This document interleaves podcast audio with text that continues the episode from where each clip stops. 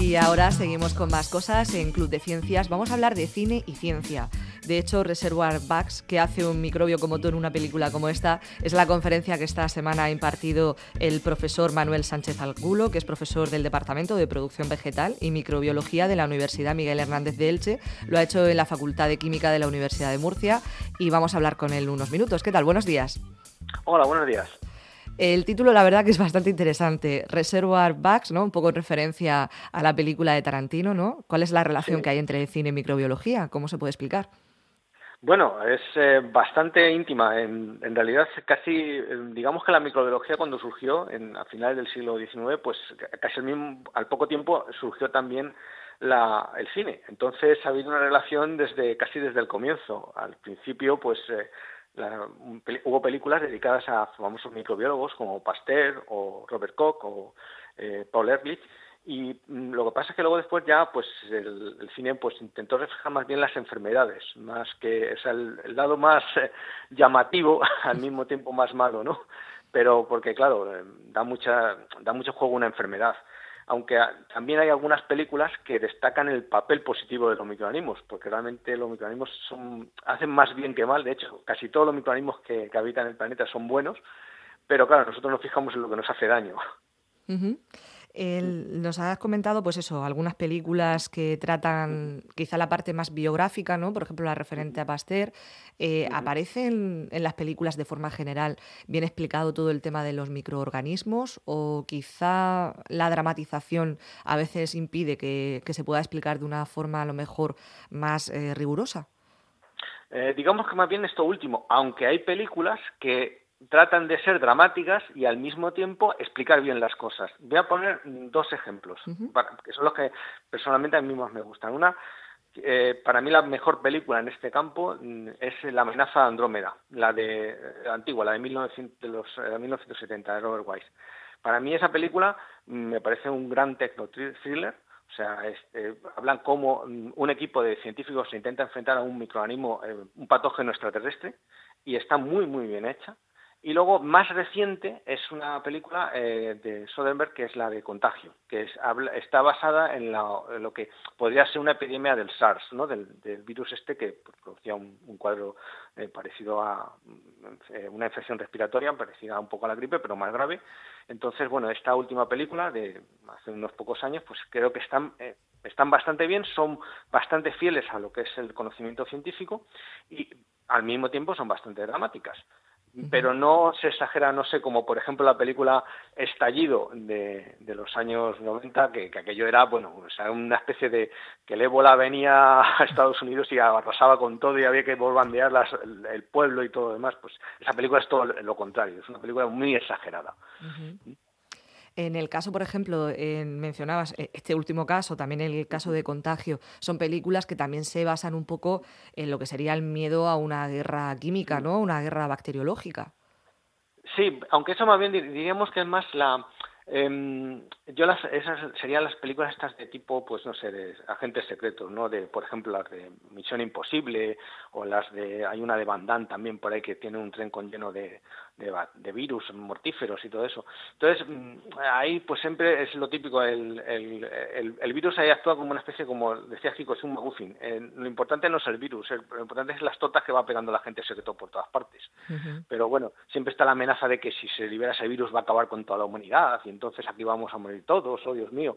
Esas cosas así, pues muy exageradas, pero que funcionan bien en la pantalla. O sea, el público va a verlas. O sea, Misión Imposible 2, por ejemplo, fue un gran éxito. O sea, que eh, nadie se acuerda de que había un virus por ahí. Lo único que salía unas imágenes de que siempre es muy gracioso porque salen los glóbulos rojos atacados por los virus. Y una de las cosas que siempre enseñamos en clase es que los glóbulos rojos no pueden replicar los virus. O sea, ah. eso está mal. Pero bueno, queda muy bien en el vídeo. Sí, esa parte que decíamos, ¿no? Que al final la propia temática de la película pues obliga a lo mejor saltarse un mm. poco esas normas, ¿no? Eh, mm, una de las cuestiones que planteaba usted en esta charla es ver la microbiología desde el apocalipsis zombie. Coméntenos. Mm. Sí, bueno, es muy curioso. Eh, el, escenario de apocalipsis zombie es, eh, se toma en serio como la peor enfermedad posible. O sea, entonces el, CDC, el de Atlanta, o sea, el, Centro de Control de Enfermedades de Atlanta, de hecho, eh, edita unas guías de que les llama, estate preparado para una epidemia zombie, porque si estás preparado para una epidemia zombie, estarás preparado para un tornado, para un terremoto, para un incendio, para cualquier catástrofe natural. Entonces te dice el kit de supervivencia zombie, te dice, esto sirve, pues por ejemplo, pues si hay un terremoto, tú tienes este kit de supervivencia, que te va a valer lo mismo. O sea que es, pues nada, pues tener agua, tener una serie, un botiquín de primeros auxilios, tener unas, una serie de alimentos en conserva y sobre todo linternas y radio. Radio para eh, radio de, escuchar por, las noticias y los boletines. Entonces, es muy gracioso porque además mm, eh, así conciencia a la gente. De, de, hecho, te publica un cómic y todo, o sea, te lo puedes descargar gratuito de, su página web, en el cual te dan estas instrucciones. Y además sirve para hacer los modelos matemáticos que nos permiten luego luchar contra epidemias reales. Como he dicho, una epidemia zombie, tal como vienen las películas, sería el peor escenario posible. Entonces hay modelos matemáticos que explican cómo tienes que combatir contra esa enfermedad. O sea, y, que se aplican en realidad para combatir, por ejemplo, pues epidemias como el SARS, la gripe o cualquier otra cosa que nos podamos enfrentar. Lo que ahora mismo se empieza a llamar la, eh, enfermedad X, ¿no? Es en el sentido de una enfermedad desconocida que no tengamos, estamos preparados contra ella, ¿cómo podríamos luchar contra ella? También he aprovechado para hablar de la relación que hay entre microbiología y enfermedades, por ejemplo, como puede ser el SIDA o la tuberculosis, ¿no? Mm, sí, como he dicho antes, el cine eh, comenzó pues casi cuando empezó lo que la microbiología tal y como lo conocemos ahora.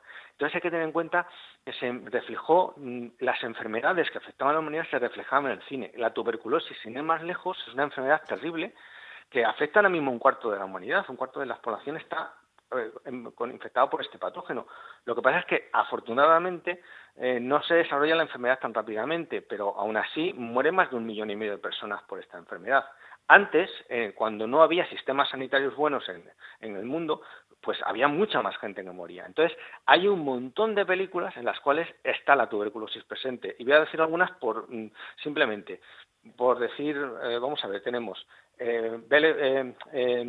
la película de la película de Moulin Rouge, por ejemplo, es eh, Nicole Kidman, al final muere de tuberculosis. Pero también incluso en dibujos animados tenemos eh, a la tuberculosis. La película Mi vecino Totoro, que es una de, dibujos animados japonesa, pues resulta que uno de los protagonistas está con tuberculosis y, se ve el, sanatorio.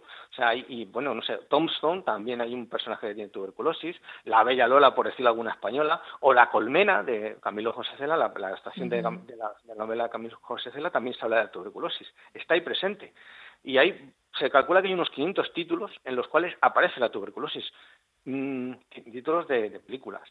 Em, y luego después, eh, bueno, lo mismo pasa con el SIDA. O sea, cuando apareció el SIDA, pues también, mm, como afectó sobre todo a la gente del cine, hay un, también un montón de películas que en las cuales está el SIDA. Sin ir más lejos, Filadelfia, todo el mundo seguramente ha oído de esa película. Dallas Bayer Club, que fue una nominada, bueno, que ganó un Oscar hace, hace unos pocos años, o bueno, pues no sé, Las Horas también, eh, o sea, hay bastantes películas también y vamos, son dos enfermedades que como vemos afectan a la sociedad y que a su vez al ser afectada a la sociedad, esto se refleja en sus manifestaciones artísticas, como es el caso del cine. En el caso de su ámbito de trabajo, que el tema de la microbiología, eh, nos gustaría que nos explicara en qué consiste, cuántos microorganismos podemos tener a nuestro alrededor, en nuestro propio cuerpo. Pues mira, eh, ahora mismo sabemos que tenemos más microorganismos en nuestro propio cuerpo que células propias, ¿no? Estamos eh, pues casi empatados en número de células, más o menos unos 30.000 millones, ¿no? Eh, entonces, bueno, pues eh, es un número enorme. De hecho, nosotros vivimos en simbiosis con nuestros microorganismos. somos su casa. Y ya te digo, eh, hacen mucho beneficio, nos hacen una gran cantidad de beneficios. Por ejemplo, evitan que microorganismos patógenos nos invadan. Tenemos en la piel una serie de microorganismos que evitan que otros patógenos eh, se establezcan en ella. O lo mismo en el intestino. nuestro intestino realmente es un gran jardín de microorganismos. O sea, estamos totalmente abarrotados con ellos. Y ellos están protegiéndonos. Si, porque si tenemos una infección, si nos ponemos malos, ellos también van a sufrir, porque se quedan sin casa. Entonces, eh, por eso no nos, protegen. Y, y como te he dicho antes, los microorganismos, este planeta realmente debería ser, la especie dominante no es el ser humano, son los microorganismos. O sea, hay un mogollón de microorganismos por todas partes, allí donde veamos siempre va a haber microorganismos y están haciendo un montón de cosas invisibles pero esenciales. Por ejemplo, todos los procesos de biodepuración los hacen ellos. O sea, si no estuvieran ellos no, no obtendríamos, eh, no podríamos eh, reciclar las cosas. Eh, todos los ciclos biogequímicos que, que permiten pues que el movimiento de nutrientes y demás también son ellos. O sea, bueno, pues son esenciales. Sin ellos moriríamos. Pues vamos a aprovechar también para comentar que el profesor Manuel Sánchez Angulo también hace una labor divulgativa, tiene un blog que se llama Curiosidades de la Microbiología, también hace un programa de radio en la Universidad Miguel Hernández, que es tú, yo y los microbios, y entre esas actividades divulgativas también tiene una reseña sobre, sobre cine también en el boletín de la Sociedad Española de Microbiología. Hemos hablado, como decimos, con el profesor Manuel Sánchez Angulo eh, del Departamento de Producción Vegetal y Microbiología de la Universidad Miguel Hernández de Elche, que ha estado en Murcia para hacer una charla a alumnos de la Facultad de Química.